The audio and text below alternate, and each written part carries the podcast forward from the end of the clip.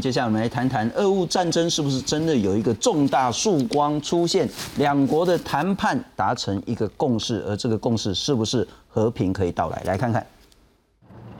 为战争爆发超过五星期，这个月二十九号，双方再次为停战，在土耳其伊斯坦堡展开会谈。乌克兰提出建立一套可以纳入包括中俄等国家的新安全担保体系，保障国家安全之后，愿意采取中立地位，并且不准国外势力在乌克兰境内设置基地驻军等。而俄国也承诺会大规模减少在基辅跟切尔尼戈夫的军事行动。但乌克兰总统泽伦斯基则表示，没有理由相信。持续战争的人。Але ці сигнали не заглушають розриви російських снарядів. Звісно, ми бачимо усі ризики. Звісно, ми не бачимо підстав для довіри словам, що звучать від тих чи інших представників держави, яка продовжує воювати заради нашого знищення. 尽管双方代表跟土耳其都认为这次的谈判露出了和平曙光，是一场有建设性进展的对谈，但俄国谈判代表梅丁斯基也表态，减少军事行动是为了为未来谈判增进信任，跟乌克兰达成并签署和平协 协议，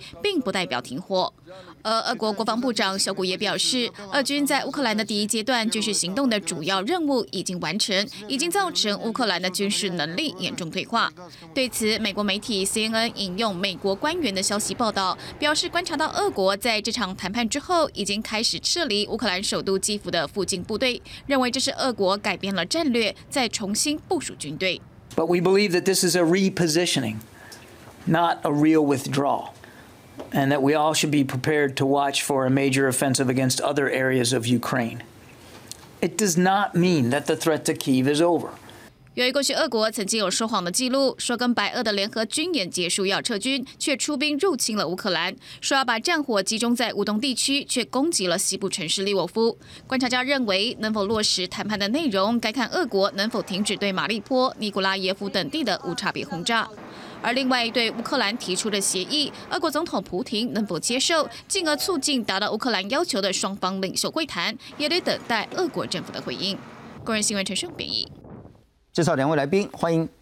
中兴大学国际政治所的教授杨三义杨老师。主持人、各位观众，大家好！真的谢谢杨老师特地再从台中赶上来，也欢迎台湾国际法学会的副秘书长林廷辉林老师。新中好，大家好。好，杨老师最关键的问题是和平有望了吗？是。呃，我想主持人提到是说，这个俄乌之间的和谈，在一这个土耳其的主导之下，是不是有可能会有一个比较明亮啊、光明的这个未来啊？不过我是这样子看的啦，哈，就是说从目前的战争的情况跟俄国过往的这个嗯发动战争的一个情况，我对这个现阶段是不是能够达成和谈的那个乐观程度没有那么高。嗯哼，最主要有几个原因，然后就是第一个就是说啊，我们观察到俄国对过往。呃，他所发动的历次的战争，在后冷战时期，他曾经有过三次比较重战重要的战役，一个是俄国跟车臣之间的战争。那么，俄国跟车臣之间的战争，它这个绵延了一九从一九九四年到一九九六年，是第一次车臣战争；第二次是一九九九年到二零零九年，这第二次车臣战争。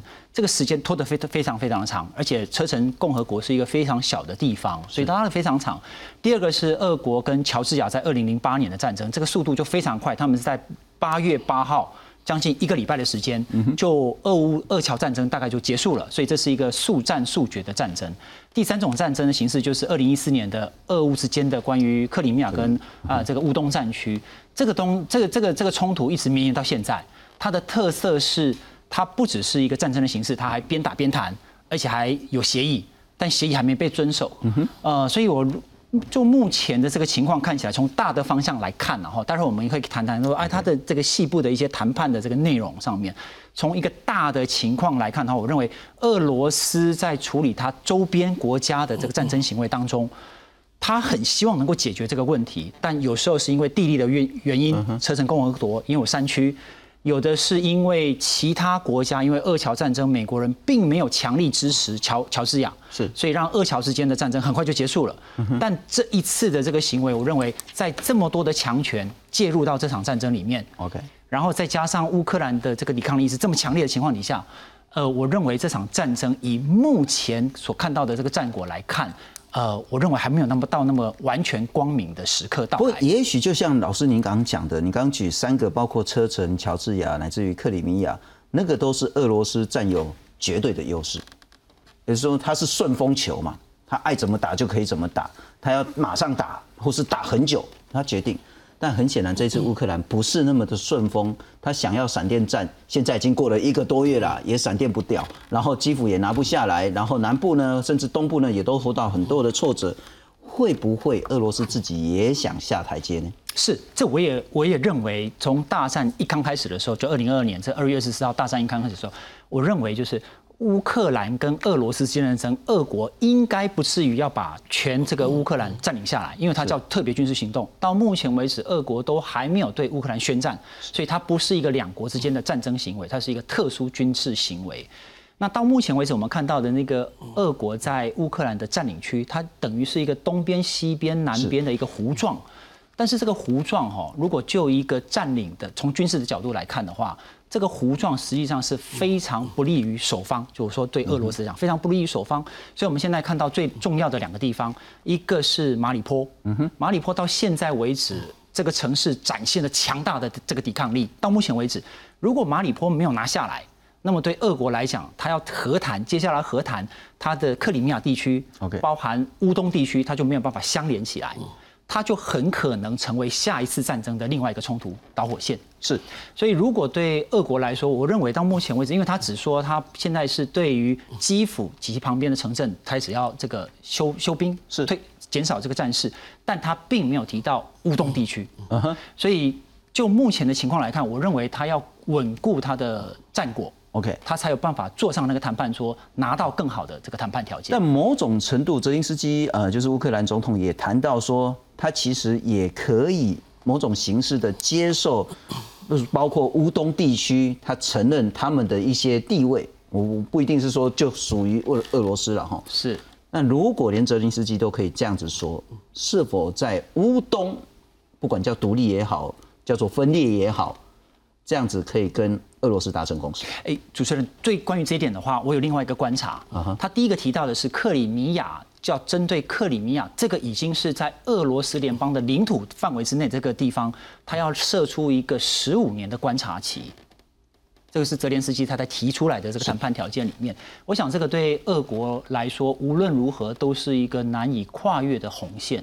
就说这已经是我的领土了，而且是经过我俄国国会杜马。的通过，所以它已经是我俄罗斯联邦的其中的一个领土了。是，现在你泽连斯基还要把这个已经确定的领土，竟然你还要把它弄成一个十五年的观察期，这意思就是我还希望把你已经吞到嘴巴里面的肉再把它拉出来，这是一个。第二个是现在的卢甘斯克跟顿涅斯克，那顿涅斯克这个这两个国家，俄罗斯普京已经承认这两个国家是一个独立的国家。嗯哼，那么如果他要仿照过往的克里米亚的模式。那么这两个国家接下来要做的就是公民投票，要加入俄罗斯联邦。了解。那这个模式，那对普京来讲，这可能是说这个对他的自己的 legacy 了哈，对他的这个攻击来讲，他发动这场战争，他至少把若干的土地拿回到俄罗斯联邦里面来。是。所以这个可能是可以他对国内交代的一若干的一种说法。但如果是往那个方向去的话，那他可能就复制了克里米亚的模式。是。那这个过程的话，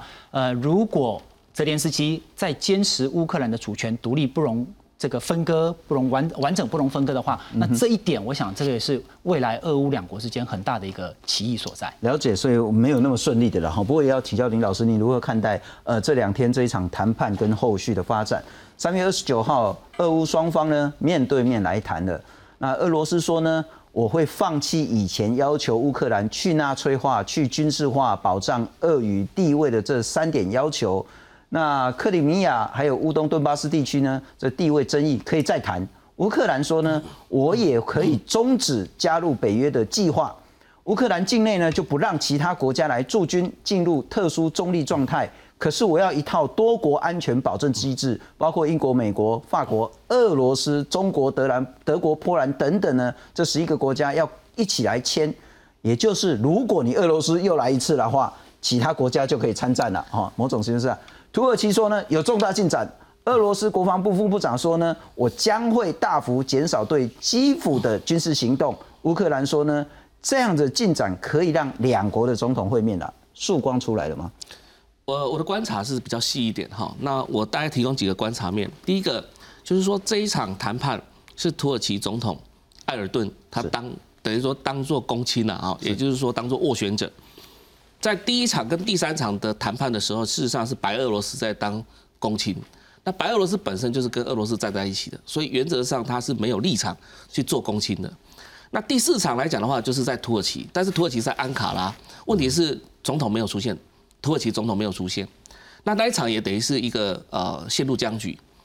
接下来，普丁在三月十五号那一场第四回合谈判之后，在三月十七号，普丁打一通电话给土耳其总统，在三月二十八号又打一通电话给土耳其总统，希望土耳其总统出来能够做协调者。这个概念有点像说，普丁自己在找台阶下。那在这几天当中，国防部释放放出一个讯息，就俄罗斯国防部说，他所谓的第一阶段的战略目标已经达成，就是乌东地区。那为什么会这么讲？其实就是一个你打不胜、打不赢，你就转进的概念。那转进到乌东地区，乌北打不下来，乌南打不下来，现在我把整个军力全部往乌东集结。那在乌东的部分，我拿到我所要的。其实本来这场战争一开始的时候，俄罗斯的目标就设定乌东跟克里米亚，要求乌克兰来承认。那之所以打基辅的原因，就是因为要基辅成立一个傀儡政府，以后在签协约的时候，事实上比较方便一点。我予取予求，但问题是打不下来啊。而且按照爱沙尼亚国防部长的一个说法，一天俄罗斯要烧掉两百亿美元，烧到现在已经多少了？总共有七千两百亿美元。七千两百亿元换成台币就是大概是二十几兆台币，我们国家的一年预算才两兆多而已，是，也就是说十年的国家预算，台湾十年国家预算都烧掉了。对普京来讲，还有钱可以再烧下去吗？还有战车可以再打下去吗？这个是变成说俄罗斯现在陷入僵局的情况之下，他急着在这个情况之下可能要脱身，甚至于说制造一个幻觉，哦，那我就拿到我目前所要的。脱身，这个脱身的概念其实很重要。为什么要找土耳其总统？因为土耳其总统也是独裁者，他从总理干到总统，总共干了十九年。这个普丁干了二十二年的总理总统，所以这两个他们是好兄弟，body body，而且他是可信任的。因为土耳其他那个家族，这个总统的家族跟俄罗斯之间的那种石油利益纠葛也非常复杂。所以我们可以看到一个现象，就是说在形式上来看的话，土耳其总统出来了。那另外一件事情就是马利坡的市长跳出来讲说，他们现在准备要撤离十六万人的平民百姓，因为马利坡已经变成废墟了，现在已经被俄罗斯轰炸，大概已经变成这个呃，已经变成一个废墟，一个一个这样的一个战乱的一个地方。那平民百姓再不走的话，可能就会变成呃死伤惨重。所以现在马利坡市长出来，那你可以看一下地图，在马利坡，它其实就在亚速海的旁边，而这个就跟乌东整个连成一块。那如果是这一块的话，等于说代表什么意思呢？就是说乌克兰主动的是不是离开这个地方之后，让整个乌东变成都是俄罗斯的？那如果是这样的话，感觉好像泽连斯基这边也有在放。那泽连斯基讲的那个中立的概念，其实就是要强权，因为我们记得以前像瑞士啊、奥地利，他们在维持中立地位的时候，一定要强权出来签条约，不是乌克兰自己讲了算。所以强权签的话，也要包含俄罗斯来签。当然，俄罗斯要确保它的地位。那这时候，如果俄罗斯肯愿意答应这个条件的话，我觉得还会再往前迈进一步。那接下来另外一个事情，就刚刚提到十五年的事情，十五年克里米亚这个省市期，这个省市期涉及到什么东西呢？因为普丁的任期到二零二四年，到二零二四年之后，如果按照他的新宪法，他可以再连任一次，也就是说连任。他说二零二四年在选举的时候，他有六连任期，到二零三零年，二零三零年再一次连任到二零三六年，所以刚好十五年时间就是二零三七年。也就是说，当审视完毕的时候，整个克里米亚在进行另外阶段解决的时候，已经普京不在位了，那等于是换下一个俄罗斯总统。所以也就是说，在目前总要给面子，给普京一些面子。是这个谈判来讲的话，本来就是换来换去的。那你给泽连斯基面子，因为他。拜这个普京这边已经讲说，泽连斯基你要加入欧洲联盟没有问题，但问题是球丢给欧洲联盟了。欧要不要让乌克兰加入欧洲联盟，是欧洲联盟那边要决策的，不是普京这边要决策。那再加上乌克兰它本身的经济状况不是那么好，是那再加上乌这个乌克兰它本身小麦也好，玉米也好，这些东西也可能跟法国之间是产生利益上的冲突啊。那到底欧盟会不会接受乌克兰？哦，那就要看欧盟这边的决定。OK，所以等于说在种种的条件之下，其实你可以看到整个全部都动起来了。因为这当中还有一个关键点，就是拜登在波兰讲的那句话，就是说要把普丁啊从位置上赶下来的意思，呃，就是说不应该站在那个坐那个位置上。但问题这一句话已经激起俄罗斯内部的民族主义的兴起了，是因为他巴不得美国帝国主义这样子在在骂普丁，那普丁就借由这个东西来巩固他的政权。是。我我一直到现在为止，我还是认为整场的战役来讲的话，是因为涉及到俄罗斯他的光荣之战。那另外来讲的话，就普丁他自己要维持他的一个政权稳定。那如果他政权能够维维护下来，其他的好谈，因为他可以至少可以做到二零二四。至于二零二四会不会再被选为总统，那就看他自己本身的造化了。不过当然换一个很不一样的观点，就是说，只是为了一个人或是一个国家的光荣之战，就要死掉这么多人，其实那真的是一个人道很大的灾难。不过我们来看看，然后是不是泽连斯基或是乌克兰，他可以退让这一点？这场战争可能可以告终，呃，就是说黄色就是乌西嘛，哈，那粉红色就是乌东，那特别是更深红色的下面是克里米亚，那右边这边是顿巴斯地区，这两个地方呢，不管是语言呐，或者是宗教啦，可能都有一点点不太一样，但是这样一刀切也不太准呐，哈，可是大致上可以这样分，那克里米亚呢，某种形式就已经是俄罗斯的了。那顿巴斯地区呢，在打之前一两天呢，他就宣布独立了。可是有没有可能是说，好，乌克兰说我真的死伤太惨重了，那么这两个地方我某种形式妥协，来换取更长一段时间的和平？我们来看看是否乌克兰真的会分裂。俄军动用炮火轰炸乌克兰首都基辅的住宅和商场，造成至少八人死亡，建物也在瞬间成了废墟。乌俄战争超过一个月，根据最新谈判结果，俄军愿意减少军事行动。而在此之前，乌克兰总统泽伦斯基表示，乌克兰将寻求中立国地位。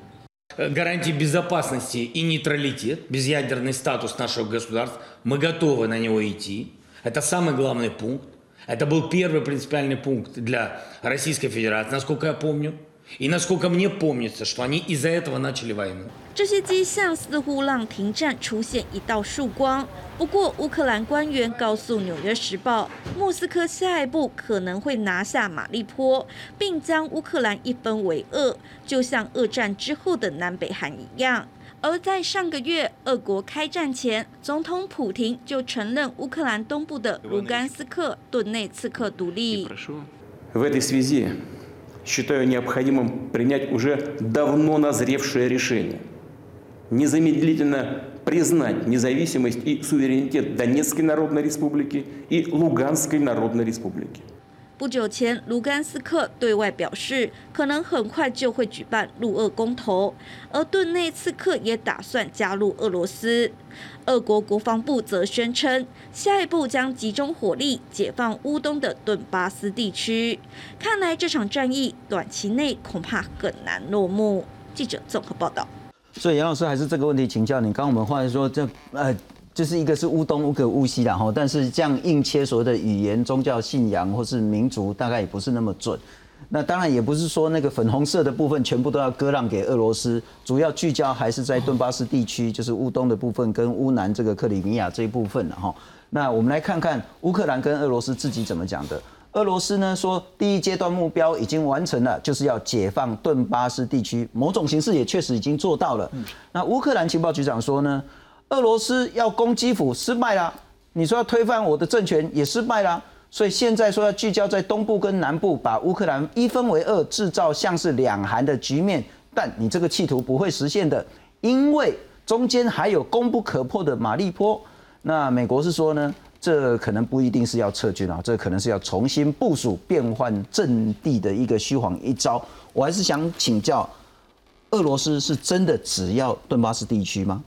又或者是乌克兰真的割得出去顿巴斯地区吗？是主持人这个问题就回到我刚刚的那个整个脉络里面来哈。如果从俄罗斯的角度来看的话，现在大体上有这几个目标是乌克俄罗斯比较在意的，一个是乌克兰中立化，因为这个跟俄罗斯的国家安全是息息相关，是，所以它是一个呃攻打乌克兰最重要的一个重要的目标。第二个就是它的占领区，就是说它的克里米亚跟乌东地区。那我们也都知道，在大战前，乌东地区这个卢甘斯克跟顿涅克，它只占大概二分之一到三分之一的领土左右。它现在扩大了它的占领区，所以有可能它把这个大占领区把它纳为自己的领土。那纳纳为自己的领土，它这个概念的意涵在哪里？就是说我与其让它成为独立的共和国，我成立一个亲俄的傀儡，跟纳入到我自己的联邦领土之间的这个差别在哪里？实际上，嗯，如果从形式上来看，它通通都是我直接有效能够影响的地方，这个差别并不大。但我们也都知道，特别是在这一次，呃，主持人还记到记得我们上个星期左右才在讨论，啊、俄罗斯有没有可能使用战术型核武？是那北约他们也在讨论说啊，如果你用战术型核武，你会使用在什么地方？然后北约他们在讨论说，如果你使用战战术型核武，如果你这个辐射层飘飘飘飘飘到我们北约里面来，这是不是一个攻击行为？是就在才不久前哦，才在讨论这个议题。